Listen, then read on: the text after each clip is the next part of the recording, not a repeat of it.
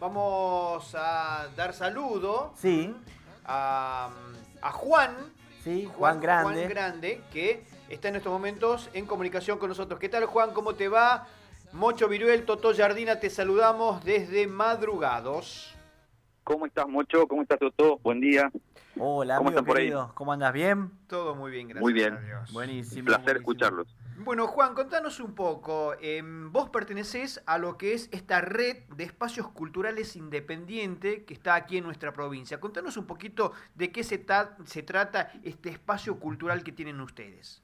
Exactamente, sí. Mira, la red de espacios culturales independientes de Tucumán es una red que se ha consolidado en el, en el 2018, Sí. desde, desde el 2018 que venimos trabajando, gestores y gestoras de eh, distintos espacios culturales que están a, Ujú. a lo largo y a lo ancho de toda la provincia de Tucumán. Sí. Sí, Eh, uno de nuestros objetivos es este, visibilizar bueno lo- el trabajo que hacen los espacios culturales independientes en la provincia y lo importante que son no para para la dinámica y el desarrollo de la cultura de la cultura local.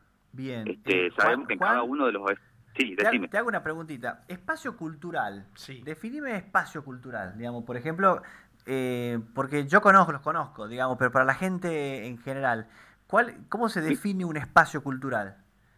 Mira, nosotros estamos, nosotros eh, partimos de la base de que un espacio cultural es un espacio donde suceden muchas actividades culturales de, de distintas este, disciplinas, ¿sí? O sea, tanto música Claro. como, como danza, como eh, pintura, artes visuales, cine, es decir, es un espacio eh, multidisciplinar. Primero, esa es como la definición, este, partimos de ahí, digamos, Bien, ¿sí?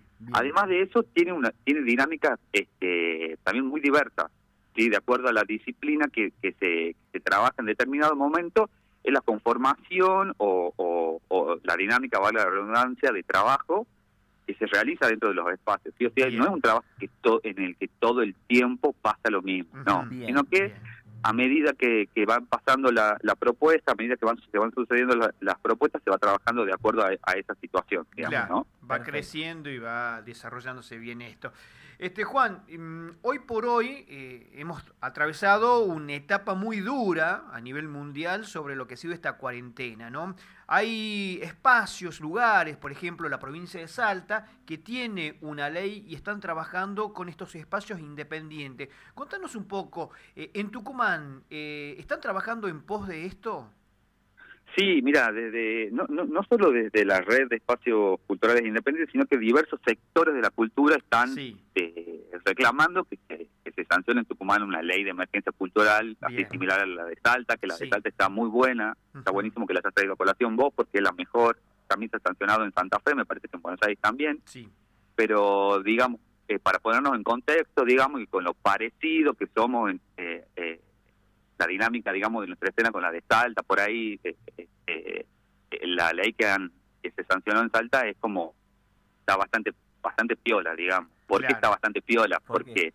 Eh, se crea, por ejemplo, un fondo de, de- de fomento para todos los artistas independientes y además este eh, se promociona digamos a los espacios culturales independientes y por ejemplo aquellos espacios que están alquilando algún inmueble bien. a raíz de esta ley de emergencia cultural el, el estado de Salta les este, paga la mitad por ejemplo de, Ah, de- del, del costo del alquiler no mira, eh, la idea es que en Tucumán se replique o alguna ley parecida, pero este, que contemple realmente las necesidades del sector. Nosotros desde, desde el lado de la red de espacios culturales independientes lo que estamos solicitando desde allá hace un tiempo es a, lo- a los concejales, digamos, al, eh, de, de tanto de San Miguel de Tucumán como de todos los otros municipios, pues como, como te decía, los Sí. espacios que forman parte de la red son de distintas eh, ciudades, digamos, de toda la provincia. Sí. Entonces estamos trabajando con los concejales de- en distintos este, en distintos departamentos para que lo más importante, mucho, lo más importante de todo es que salga una ordenanza a nivel municipal en la cual se establezcan una forma de habilitación, digamos, y una definición de lo que son los espacios culturales independientes. como, como Porque si no existe esa orden,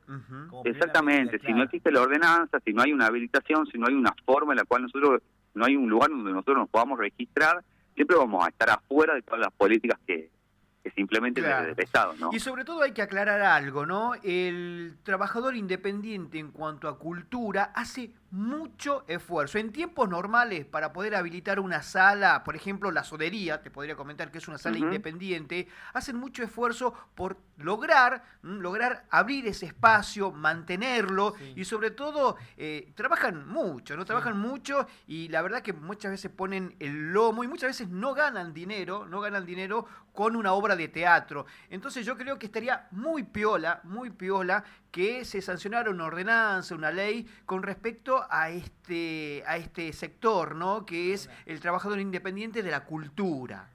Además, Totalmente. Claro, además, eh, bueno, con Juan eh, lo, lo vivimos, ¿no? Sí. Esto de que eh, por ahí un espacio cultural en un barrio, Sí. un espacio cultural en un barrio donde, por ejemplo, hay, hay barrios con muy complicados, hay, hay espacios culturales que son contenciones de los Totalmente. chicos, por ejemplo, Sí, totalmente. en donde van a leer, Sí. en donde, Totalmente. en donde van, eh, qué sé yo, aprenden a, a armar títeres, Sí. ¿entendés? Detalles, Aprenden detalles. teatro. Y es, es una liberación, no es solo, y, y salen de la calle. Sí, ¿entendés? sí, sí, sí, Eh, sí, Estos sí. lugares no son solamente eh, elitistas, no, no, No, no es no, eliti- no, existe el elitismo acá, digamos, acá están abiertos para la gente, para que la gente eh, eh, se exprese, para que la gente, eh, eh, la verdad que es impresionante el laburo que hacen. Eh, Juan, Exactamente. ¿de cuántos espacios culturales estamos hablando, más o menos? Mi- Mira, nosotros hoy en la red está conformada por 37 espacios. 37. Este, ¿eh? Lo, lo bueno también de esto que, hay- que está conformado por ya por, por, um, espacios que tienen muchos años de trabajo, digamos, hay otros que, que recién están comenzando y como te decía, bueno, nada, también de- hay, hay algunos que sí se enfocan más en la danza, algunos que se enfocan un poco más en las artes visuales, otros Sí. que son espacios culturales propiamente dichos. Nosotros en esta intención de que, de que nosotros venimos trabajando desde el 2018, como te decía, entonces también lo hemos trabajado en, en, en tratar de concientizar sobre distintas categorías de Bien. espacios culturales espacios independientes. culturales, claro. y- porque no es lo mismo, por ejemplo, hay, hay artistas, digamos, muy conocidos, no sé, por ejemplo, ahora me sale el nombre de, de un artista visual que, se- que es Blanca Machuca, que tiene un taller en su casa, digamos. Claro. Ella no puede, por ejemplo, habilitar ese lugar Claro. porque no es ni una sala de teatro independiente y tampoco es un bar, porque son las Claro. únicas posibilidades que hoy nos dan las ordenanzas, ¿no? Bien. Nosotros tenemos un espacio independiente, la única forma que tenemos de habilitarnos es como teatro o como un bar. Bien. Y la mayoría de los espacios culturales no somos ni teatro ni bar, Claro. ¿no? Entonces, Claro, Un entonces, eh, multiespacio, es un multiespacio. Como, como primera medida, lo que está pidiendo ustedes, Juan, es que se establezca una especie de normas, es unos 20, 30, 40 ítems que defina lo que es un espacio cultural.